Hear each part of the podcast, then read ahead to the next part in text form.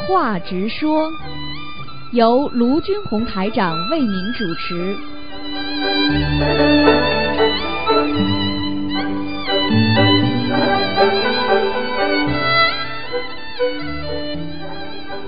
好，听众朋友们，欢迎大家回到我们澳洲东方华语电台。今天是二零一七年十月二十七，星期五，农历是九月初八。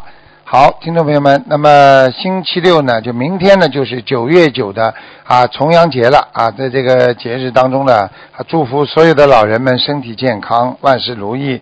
好，下面就开始解答听众朋友问题。喂，你好，哎，师傅好，师傅稍等，啊，你好，师傅稍等。哎，哎，师傅好，弟子给恩师台长请安，师傅。啊，谢谢，哎，呃是这样的，呃，昨天晚上做了个梦，梦的，呃，我就问师傅，师傅，您从，呃，您从玄学角度开始一下重阳节吧。师傅，您就说，呃，你稍等等，我问问观世音菩萨，这是啥意思呢？师傅？你看看你们要学师傅啊，师傅都从来不敢乱讲话的。我我是问观世音菩萨，只是从佛理上来解释九九重阳节嗯，不是单单的从意思上九九重阳节呀、比方说登高节呀、从自古以来的嗯故事当中来了解呀、是说佛学上来讲，重阳节代表着什么，对不对呀？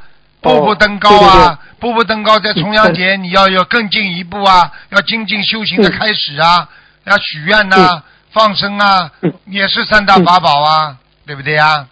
啊，对对对对对。啊哎，我觉得我说师傅问问菩萨，就当时这个梦就嗯没有这个，他说你说我问问你，你说你问问菩萨，师傅说问问菩萨，啊我就说什么意思啊？他说是嗯肯定是有重要的信息，是不是师傅啊？就重阳节，重阳节就重叠呀，重叠的话就是精进呀，就是努力向上呀，嗯明白了吗？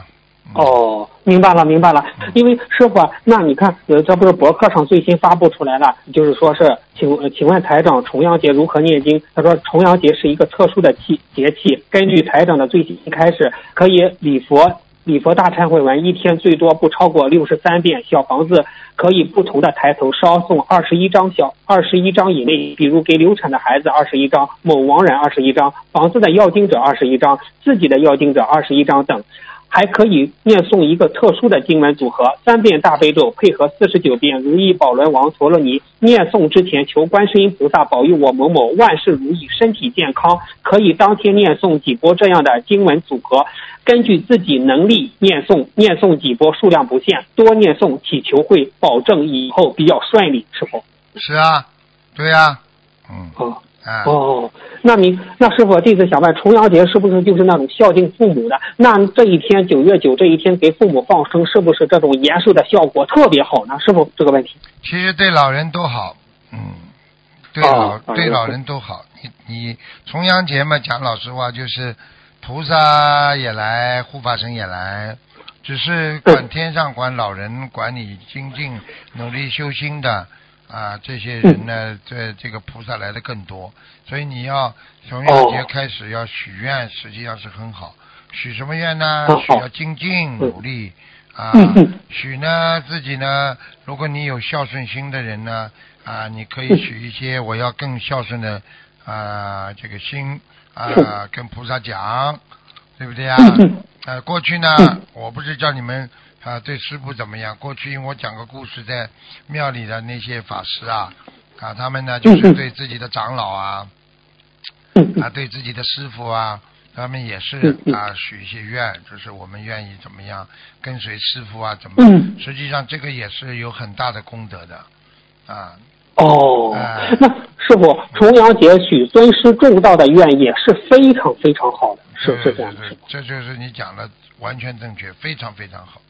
你而且在重阳节，哦。你只要许许说，你说跟着观世音菩萨啊，我要好好的修行，怎么？观世音菩萨呃是是我的那个这个这个啊，这个心中的这个这个明灯啊啊，我要跟着观世音菩萨，我要好像要一世啊修成啊。当然，有些人如果做不到就不要许，或者就说我要永远供奉观世音菩萨，跟着观世音菩萨啊，好好的修心学佛度人。那这种愿力在重阳节你许的，其实护法神都会给你加分的嗯，哦，那师傅您说的护法神加分是这个加分是加功德，这个就是分指的是功德就是加？功德呀，就是护法神有时候哦叫加、加分呀，就是加功德呀，嗯。哦，明白了明白了啊。所以嗯你要，谢谢所以你圆满嘛，就是十足呀。所以人家说嗯嗯十全十美就是圆满了呀，啊圆满。啊，哦，加分加到后来那师傅嘛就圆满了呀。分数不够嘛，就是哦你业障还有呀。你如果能够证得无上正等正觉嘛，你就是圆满功德呀。圆满了。啊，嗯，明白了。那师傅，那那重阳节这一天也是天上很多的菩萨都下来，是这样吗？你记住了，凡是所有的节气嗯，菩萨都会下来看看的。嗯，但是有的呢哦是下来救人，有的菩萨呢在这一天呢，他就来关心一下，啊，关心一下，就是关心一下老人啊。哦那么这个时候你们正好啊啊，这给自己的爸爸妈妈或者爷爷奶奶了，或者没有爷爷奶奶爸爸妈妈呢啊，对自己的师傅啊啊发一些愿呐嗯 啊孝顺一些了，那这个实际上菩萨都看得见。嗯嗯，明白了，明白了。哦，是这样。嗯。哦，行。过去有过去过去在在唐朝的时候，重阳节的时候嗯啊，给老人呐、给每个人都吃糕啊，高高步步步步高升啊，然后呢登到山上去，登高远望。还有呢，哦。啊，如果家里没有双亲呢，没有长辈的嘛，啊，就是一个呢是尊师重道，还有的呢，到到那些老人、老人、老人专门赡养老人的地方，过去他们也有，就是但是就是不是现在这种叫法，像老人院一样，他们老人都聚在一起的地方、去照顾他们呢，帮助他们呢。实际上这些都是、都是做善事的。这个时候呢，你只要念几遍那个功德宝山神咒嘛，功德宝山神咒啊，你，就哎，把它变成功德了嘛。啊，好了，哦，明白了，明白。其实刚才师傅您讲的也是我们中华传统美德。对呀、就是中华传统美德呀，哎、嗯，重阳节这有哦它有渊历史历史渊源的嘛，嗯，所以哦以，那师傅，啊，你讲吧，哦，那师傅，重阳节这一天，如果不断的在做善事、孝敬父母、尊师重道、念功德宝山神咒的时候，念经许愿放生，念功德宝山可以念多少遍呢？这一天？功德宝山神咒随便念的，没事的，嗯，嗯小的经哦文随便念的，嗯，明白吗？嗯，好的，好的，嗯，明白了，明白了，啊谢谢师傅的慈悲开示。师傅，弟子接着问，就是为什么有些同修很发心，也做了很大的功德，但是遭遇的劫难也很大，是不是有些劫数也是命定的？菩萨也不能动因果和业力呢？师傅？菩萨已经帮了他了，遭遇的劫难很大，你没有看到他本来更大。哦，明白明白。我曾经不是跟你讲过个故事吗？一个老太太嘛，人家给她算命 六十岁要死的嘛，嗯，所以她从小从小就害怕的不得了，啊，对不对？嗯嗯嗯她就不停的念经啊，念经啊，念啊念啊念啊，嗯哎，一路上都还蛮顺利。到了六十岁的时候，突然之间眼睛瞎了，嗯。她就哭啊哭啊，跟菩萨讲啊，为什么我信了一辈子，我做了这么多好事，为什么六十岁还让我眼睛瞎？后来菩萨在梦中就告诉他，本来你 六十岁要走的了，呃，现在让你眼睛瞎掉，就让你延寿了，就活在人间了了。哦，是这样。啊，他不知道，我念了一辈子经，最后还要我眼睛瞎掉。啊！师傅，那师傅并不是菩萨不慈悲我们，而是他做的功德，比如他做的大功德都在天上，我们不要用人间的衣食、呃以人间的思维去看待这个问题，是这样吗？师傅？嗯，你这个问题有一些小小问题，就是就是说，你过去的业不是说菩萨给你可以说菩萨不动因果，你过去种下的因果是一定要报的，但是菩萨已经让你大事化小了。你不能说，因为这个，因为我念了经了，求了菩萨了，我做了这么多功德了，这个果报就没有，那还有因果了吗？那还有这个因果定律了吗？明白了吗？对，明白了，明白了，好，是这样，嗯明白。那师傅，好，师傅，谢谢师傅慈悲开示。师傅啊，随着天时不是这种不断的在变化吗？就是除了关我们现念有的经文，师傅你会不会和菩萨商量，会增加其他的经文呢？师傅这个问题。会早点晚点的，嗯。哦，啊，是是是，对对对对，怎么可能不加其他经文呢？师傅现在跟我们法师讲的都是《金刚经》啊，《金刚经》是我给你们规规定的经文吗？嗯嗯没有没有，好了是法师。现在看到了吗？我是菩萨叫我以后教你们什么经嘛，我就教你们什么经。哦，明白了，明白了，啊，是这样，啊，听明明白了。就是说，师傅啊，您说的很对，就是有一个同修，他不是梦到佛陀嘛，就就跟他和他说啊，嗯他以后你可以念诵冷言咒，这个咒像大悲咒具有一样不可思议的能量，可以保护你。就是说，这我估计这个同修这个这种根基和愿力很大，所以佛陀这样跟他说。佛陀说的，的也是以后。以后啊，我问你一句话，你现在读小学一年级，嗯，我可以跟你说，你以后要读这个读这个。你今天大学生还没毕业，我说你以后要做变要读大学水平的，对不对啊？你小学课本你连中文字都没有十几个，你怎么读大学的水课呀水平啊？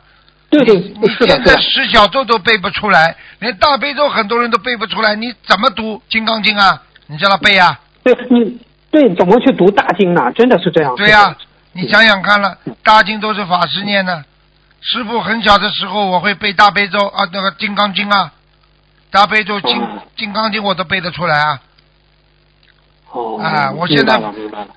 现在现在我就告诉你们一句话：该你到了什么时候，你就什么时候缘分足了。不要去嗯贪很多人呢，这个水墨画跟自己老师学水墨画，学了没几天嗯，哎呀，这个没什么意思嘛，马上学彩油画去了，油画画了半天，哎呀，学漫画了，你到最后一画 都不画，叫顽固不化，听得懂了吗？哈哈，明白了，明白了。哈哈，这个叫贪，明白了，明白了。什么都这就不行了。你看看，你学密宗嘛就学密宗，你学净土宗嘛学净土宗，你要学禅宗嘛学禅宗，对不对啊？你现在学我们心灵法门就是禅宗跟净土宗合在一起的吗？对不对啊？嗯对对，师傅，你就跟着清华老师讲，你就跟着清华老师学，你跟北大的就跟北大的学，你不能学学清华又学学北大，那你一个老师有一个老师的思路，是吧？对呀、对呀、对呀、你东学学西学学，嗯人家说十八般武艺样样细松，没有一样东西是能够拿得出手的，有什么用啊？画图也会嗯，，是的。所以我们澳大利亚就叫普通科医生呀，什么病都能看，什么都看不好。哦那么专家到底厉害呀？我就看一样东西，我就把你看好了。就我就是我们要挂专家门诊去医院，对了你怎么会去挂普通科医生？你总归是挂专家了。对对对对对对，啊，明白了明白了。我问你，专家有名气还是普通科医生有名气啦？啊，专家有名气，啊专家有。小儿科医生谁谁都会看啊，这个啊，这个这个啊，这个啊，配点消炎药啊，这个这个 这个什么稀奇的？专家他是研究的，你这个细胞的走向，对不对啊？嗯嗯，啊，对对对对对这种概念的不一样的，嗯，明白了明白了啊！谢谢师傅的慈悲开示。师傅，下一个问题，师傅啊，我们看师傅看到师傅的法会加持，就就是加持有灵性的佛友说会用力太多被定住了，请菩萨松开。当时师傅是这样说的，请问为什么被定住？是很强的能量体让他定住，还是护法菩萨不让他乱动呢？这个问题，师傅。我没听懂啊，你讲的什么？就是您不是在看那个不是法给在法会上给人啊看图腾的时候啊，把是不是他定住了是不是？啊，啊，对呀、你说呃，师傅用力太多了，就他定住了，他请菩萨把他松开。啊是这种被定定住是很强的能量体让他定住，还是护法菩萨让不让他动呢？这个那当然是能量体了。师傅让他定住了，哦肯定有能量的呀。啊，哦护法菩萨让他定住了，让他来都不能来了。护法菩萨比 比师傅还厉害呢。哦师，傅只不过把他定住啊！如果你要是嗯护法神，这这这这这这这天打雷劈了，哼！很多人做坏事的，我让他定住，护法神不客气就把他劈了。我告诉你，哦，明白了明白了。那师傅，我问你，有一个叫金刚菩金刚菩萨，叫金刚，为这个金刚两个字，它不叫金刚护法吗？这个金金刚两个字的含义是什么呢？为啥叫金刚护法菩萨这个这个含义你还问我啊？你中文学过不啦？金刚，什么叫金刚了？我学过。啊，嗯金刚就是嗯就是攻无不破，战无不胜，对不对啊？哎对对对。啊，就是金刚呀，金刚已经变成钢了，已经变成金了，那是那是最高境界了，就是已经是不能破了，就是说已经是金刚不坏之身了。金刚不坏之身的话，哦。人家说起来就是钢筋铁骨啊，还不懂啊？哦，那师傅，那他这个果位很高吧？金刚护法菩萨的果那，当然了，你看看庙门口守的四大金刚厉害不啦？厉害厉害厉害，哎是的。你比方说金刚，你就是金刚菩萨跑到人间来，不近女色的，他们不近女色的，哎呦，你你你守得住不啦？一般的男人看见女人就守不住了，他你看看坐怀不乱的，金刚不坏之身了，不碰女色的，开玩笑了哦，啊！明白了明白了哎。哦，谢谢师傅的开示。啊，嗯，那师傅礼佛大忏悔文最后结束对南无大行普贤菩萨三称，心经最后结束也是三称，呃，摩诃波罗波罗蜜多，摩诃波罗波罗蜜多，摩诃波罗蜜多。那请问师傅，那个嗯嗯，这有什么一个含义吗？是同学问。当然有含义了。那结束了之后，你你现在讲完话，最后你是你有含义不啦？你发言完之后，你有含义不啦？感恩大慈大悲观世音菩萨，感恩诸位龙天护法，你有含义不啦？这就是含义，尊重菩萨嗯，明白了吗？尊重菩萨，哦尊重你心中所崇高的这个无我相、无人相、无众生相、无寿者相，就是完全脱离了人间的烦恼、众生相，你已经到达了啊阿耨多罗三藐三菩提的境界了，就是这样啊。哦啊哦，明白了明白了啊，哦是这样。哦，谢谢扫尾啊谢谢师傅的慈悲开示。啊，你你礼佛最后就是扫尾啊，听不懂啊？扫尾啊哈。扫尾的话哦就是结束啊，结束语啊，结束语就是归纳到感恩菩萨呀，只是归归纳到一位菩萨当中，实际上就是拥有所有菩萨的能量的，对所有能量就是由我们的大行普贤菩萨三称之后，告诉了所有的菩萨，由大行普贤菩萨作证，听得懂了吗？哦，听得懂了，听得懂了，啊是这样。都要学的明白，你问也是对的，否则人家说怎么跟大行普贤菩萨有关系呢？现在明白了吗？明白了，明白了。就是有大谢师傅。我以上所有的忏悔文我念完了，对不对啊嗯？啊，念完三称之后，念完念完念念念了毕了，结束了，对不对啊？我请大行普贤菩萨作证，我以上念的这个大经文，我要做什么做什么。所以很多人念一遍就要讲一讲我忏悔什么，所以效果更好呀。哦嗯哦，明白了，明白了。明白？你们要学的东西太多太多太多。嗯嗯，是的，是的，是的。嗯，还有呢 嗯是，哎哎，师傅，上周给师傅反馈的那一位脑淤血昏迷的重症，自从他父母发愿放生十万条鱼以后，基本上每天都几万条鱼的在放生，而且他们没有为了凑数量去订那种小鱼哦放生鱼，哦都是。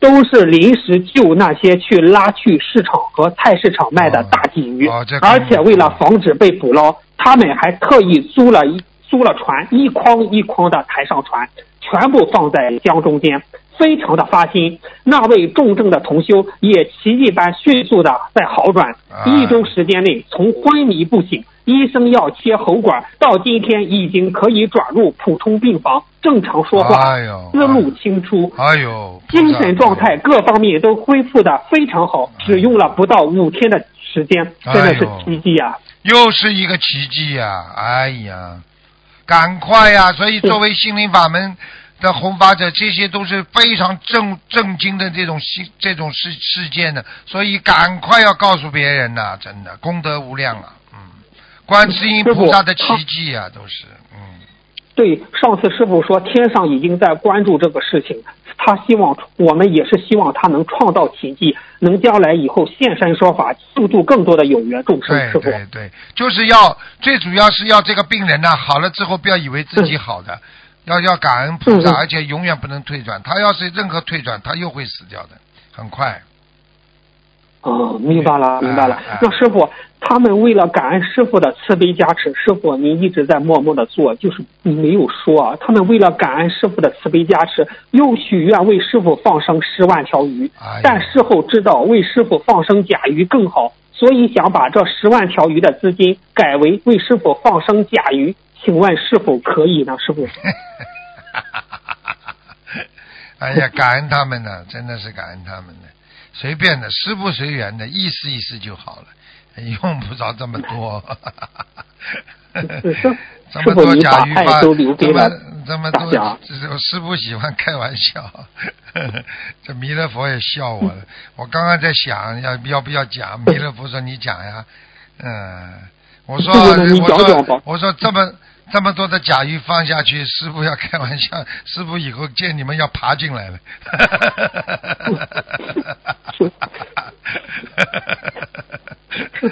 我法喜充满，你法喜充满。嗯，师傅，你把爱都给了我们哎，真的是这样。是啊，我真的是，我看着你知道，我听到这种消息，你知道师傅多开心哦。我就是像嗯像想象的，就是像救自己父母啊，救孩子一样的。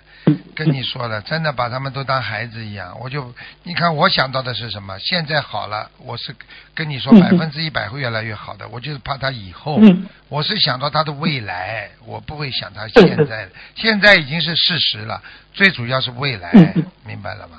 嗯，未来一定坚定修心，不要有事情了。像这种救一次的话，实际上菩萨也是很伤心的。因为每一次菩萨 在救我们的时候，已经到了这个到了地府，全部已经已经是到了一，好像已经是一个地府已经批文下来了，把他带走了。啊，那么菩萨等于重新要把卷子拿上来，重新给他改写啊，再要慈悲的跟下面再讲，让下面再放他一马。像这种这种，其实菩萨也是很很辛苦的，就是也是很难过的。菩萨经常为什么在想，你们为什么不早一点？比方说也用不着现在放十万条的，你比方说几千条几千条放，一百条一百条放，你到今天就不会出这个事了，明白了吗？嗯啊，，明白明白。太危险了，太危险了，这个太危险那。师傅他就突然这样，就是早上还好好的，就突然这样。对呀、就都是突然的呀口吐，拉白沫了走拉走拉走的时候全是口吐白沫的。像他这个嘛，这条命捡回来的呀，讲都不要讲。像小程月一样当时，这条命是捡回来的。对，师傅当时他不是挂了急诊吗？师傅马上慈悲给他看了图腾，说他功就是说是三十六岁的劫提前爆发，功德不够，业障太重。对呀师傅是这样开始的。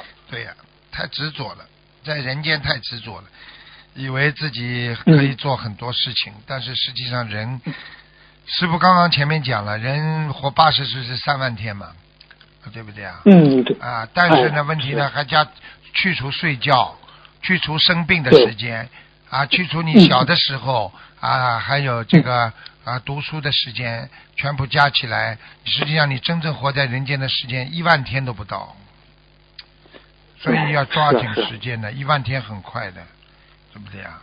明白吗嗯？，明白。师那师傅，那师傅之前开示过，放生放鱼主要是消杀业，放鱼的主要效果，放甲鱼的主要效果是延寿命。师傅说，为师傅说，那那师傅，我们为为师傅放生甲鱼，是不是因为普贤菩萨十大愿望中有？请佛度世之愿，为师傅放甲鱼求寿，让师傅能够常驻人间，弘扬中华传统文化，救度更多的有缘众生，就等于请佛助世之愿呢？师傅，这个问题。嗯你硬要这么让我讲嘛，师傅不客气的讲嘛，就就就就是这样的。我这个人是不大愿意太太太高调讲这些事情，但是你硬要我讲嘛，是师傅现在在干什么你都知道，天天在救人知，道知道。天天在帮助别人，弘扬佛法，弘扬中华文化。你让你让师傅自己活得好一点嘛，当然就救度更多有缘众生，这是讲都不要讲的嘛，对不对呀？所以希望更多的人都这么。其实这关于放甲鱼啊、放鱼都无所谓的，都可以的。凡是放生，主要是这个心，对不对啊？甲鱼嘛是嗯主要是针对呃延寿的啊，延寿。那么鱼呢，哦也本身也有延寿的意思的，都是一样。嗯嗯，放生都有哦消灾延寿的。啊，只是一个针对性比较强一点，一个是啊没有特别的针对性，明白吗？哦，明白明白。那师那师傅，如果遇到关节的话，嗯，以前师傅开示过一千二百条鱼，再就是再往上是一千八百条鱼。那如果他改成放甲鱼的话，化解一个关的话，甲鱼有有有有有多少只比较好呢？放的话，甲鱼呢，因为呢用不着放这么多的，甲鱼的话就可以少一点了，当然相对比嗯鱼的其实就要要要少很多，嗯，少很多。嗯嗯嗯，其实甲哎鱼也是真的很好，甲鱼甲鱼放下去呢，实际上对延寿真的是很好的。其实甲鱼呢哦数量呢也用不着多了，像五个啊、十个啊，对不对啊？嗯二十只啊、五十只啊都很大了，也很多了已经。嗯，其实哦啊，那其实我就举个简单例子，你说，你说就，你说你你说同样是救生生灵，对不对？救一个大生灵嗯和救一个小森林的话，那大森林当然它的灵性也强啊，对不对呀、呃，对对对对哎，是的是的，你你放一条嗯。像像像小指甲这么小的鱼，和放一条大的鱼，你说什么感觉呀、对不对呀、对呃对，师傅，而且甲鱼贵啊，人家说一分钱一分货，那你看你你对呀买对呀对什么了？对呀、哦，明白明白。那师傅，你像这个，如果给父母求寿，求比如求寿一年的话，这个甲鱼能放多少只甲鱼能得一年的阳寿呢？这个问题可以这样问吗，师傅？你等等啊，嗯嗯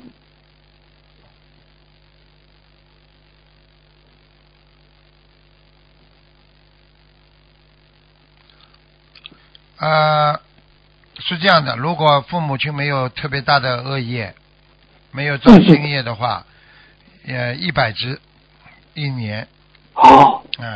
这是这是这是这是菩萨特别关照的，所以希望你们真的要好好的珍惜，听得懂吗？这些都是珍贵都是珍贵的资料，因为这是世界上没有的，只有菩萨能够告诉嗯。我们的事情，所以很多人不懂，所以很多人有嗯钱的人的确是有福报，想给妈妈延十年，他放一千只啊，对不对呀？延啊延一年放一百只，但是有个前提就是不能造新业，不能有恶业太重的情况下。比方说过去的恶业太重也不行。比方说一个爸爸妈妈一直老老实实的，没有什么业你给他放一一百只，一定活多活一年。啊，太好了，太好了，师傅，感恩师傅告诉我们的信息。哎，师傅，有个同学问，不是重阳节可以上头香吗？接着问这个问题。记住了，任何时节，只要你心中有佛啊，只要每一天的早上都叫头香，只要你每一天啊嗯，每每一个节节气你都上头香，都叫头香。只要在这一天也叫头香，过了十二点钟那不叫头香。但是呢，你如果在十二点钟刚一过，那么就叫头头香，明白了吗？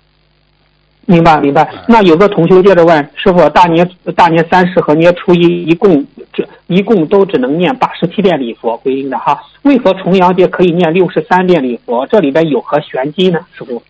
我也不知道，菩萨这么讲，我就告诉你们，六十三遍一定有它的道理的。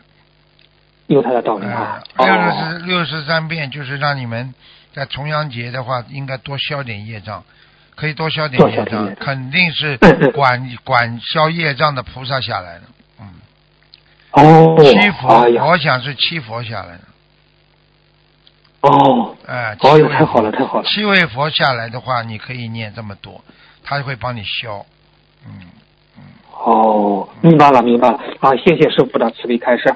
师傅，您有次说给您放生时，您最就最累的时候，因为您的法身去各个地方放生的地点给大家加持。那请问师傅，放生完放生完后您会好些吗？放生完就好了。不不，就是你们放生的时候啊，师傅就是人只觉得轻飘飘的，我都我都不敢看，因为一看我就看到很多情景了，一会儿在这里，一会儿在那里，好像跟大家在一起，就是那种。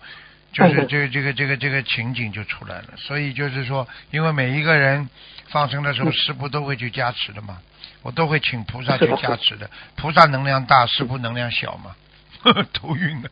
师傅谦虚。明白吗？那那我们如何跟菩萨祈求，让师傅不那么累？啊，这个没关系的，这个这个这个都不会损伤我的道道道道行的，嗯，明白吗？哦嗯，明白了，明白了，谢谢师傅慈悲开示。师傅，有的人偏向于阅读式学习，也就是说，通过阅读文字，让他更高效的吸收和学习知识；而有的人呢，偏向听力式学习，也就是说，通过听信，通过听信息，会让他更高效率的吸收和学习知识。请问师傅，这两者有优劣之势吗？分别是什么样的因果？师傅？我觉得没有优劣之势，只是一种妙法。嗯每个人吸收的能力不一样，肠胃吸收能力，你愿意多吃点蔬菜，你就很多人就多吃些蔬菜。有的人因为嗯多喝汤就多喝汤，其实这这只是一种人对这个有事物外界反应在内心引起的一种啊，我们说啊重叠印象而已。重叠印象就是我过去从小的时候我就喜欢喝汤，到了大学时候我就哎我这辈子就喜欢喝汤，叫重叠思维、重叠意念。啊，会影响他的一生的。所以有些人说，我就喜欢听一边做事一边听师傅讲开示，我就听得进。有些人说我听不进，我做事就不能听，我就坐下来念念念理念白话佛法，我就能进去。那就是只是一个只是一个概念性的问题，只是一个习惯性的问题。好了，哦，明白了，明白了。那师傅想就就我想问一下，嗯，就是说沉迷于赌博的人，他是他的前世的业障，还是他的劣根性很重，还是与他这种环境的所？全部都有这个问题，全部都有。全部都有。因为他的劣根性，因为他的前世的业障造成他去赌博，因为他赌博有赢过，所以他拼命的想翻本，输了他还要去赌，赌了还要输，他是在造新业，他是在旧业上面造新业，听得懂了吗？那那师傅他怎么怎么样就能彻底的把这个赌博改变？就有的师兄的家人，他亲人就赌博，他们也是，哎呀，在绞尽脑汁，在在让他们能转变过来，师傅。很难的，像这种就是劣根性了，劣根性再强的人啊他赌博啊，赌博的人，我告诉你，赌博的瘾啊比色还大，哦，嗯。呃，这么，那他是身上有赌魔吗？还是对呀？对呀、就有赌魔，他的血液里边就充满着啊，我要赚回来，我要赢。嗯这其实这就是人的啊贪心在里边的。嗯因为呢，第一贪是什么呢？贪呢他输出去的钱，他要拿回来，嗯而且他要通过自己不劳动得到更多加更多倍的回报，这是一个贪心。恨心呢嗯，因为我输了这么多了，恨得不得了，我一定要把它赚回来。由恨啊，更加的轮回着他的贪，然后呢，把赚来的钱，辛辛苦苦赚来的钱，全部去嗯。放进这个老虎机里去赌博了，他的愚痴造成了他更多的贪心，更多的恨心，所以贪嗔痴在不断的三毒在他的心中轮回，所以他是啊，这个这个拔都拔不出来。人家说恶恶念相续啊，拔都拔不出来，明白了吗？哎呀，那师傅还有好的方法吗？他是一除了念心经、加强解结咒，还有什么好的方法？好的方法就是坚持，坚持用现在话讲理疗，呵 呵就是坚持念经呀，不停的给他灌输呀，不停的让他见见的好的人呢。所以很多老女人可管不住老公的，老公一直在赌啊赌啊，最后把老婆都赌掉，真的会这样。哎呀，是过去在农村不是有的吗？一个赌棍，输啊输啊，大家就弄他的，对不对啊？赌到后来，赌到后来，你知道什么效果出来了？结果他在赌赌场上啊，被跟几个输掉输掉，他说我把我老婆卖了，人家叫他签字哦啊，结果后来那几个流氓到他家就把他老婆强奸了，给他老婆看，那你老公把你卖了。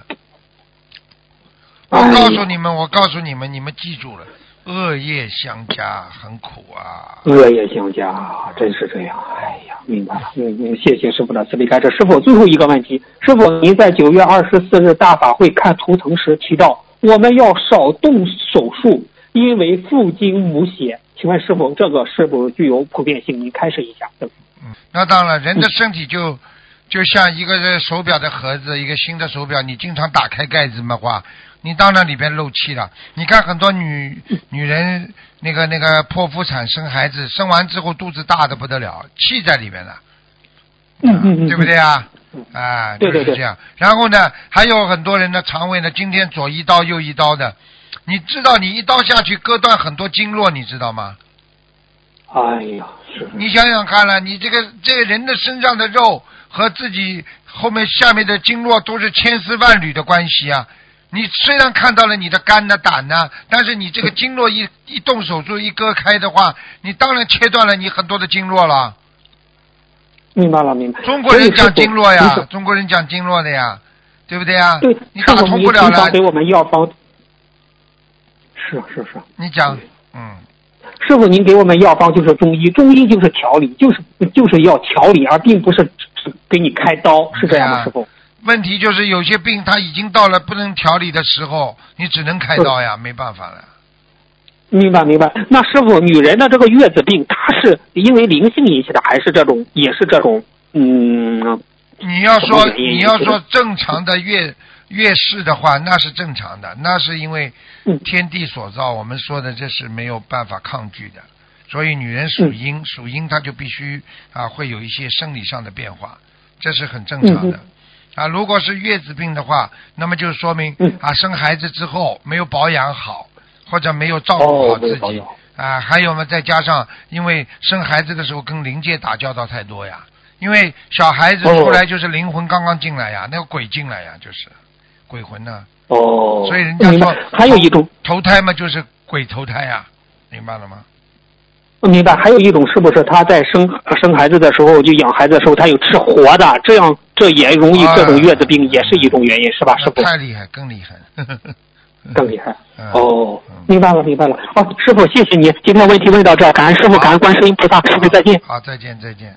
好，听众朋友们，时间关系呢，节目就到这结束，非常感谢听众朋友们收听。好，广告之后，欢迎大家回到节目中来。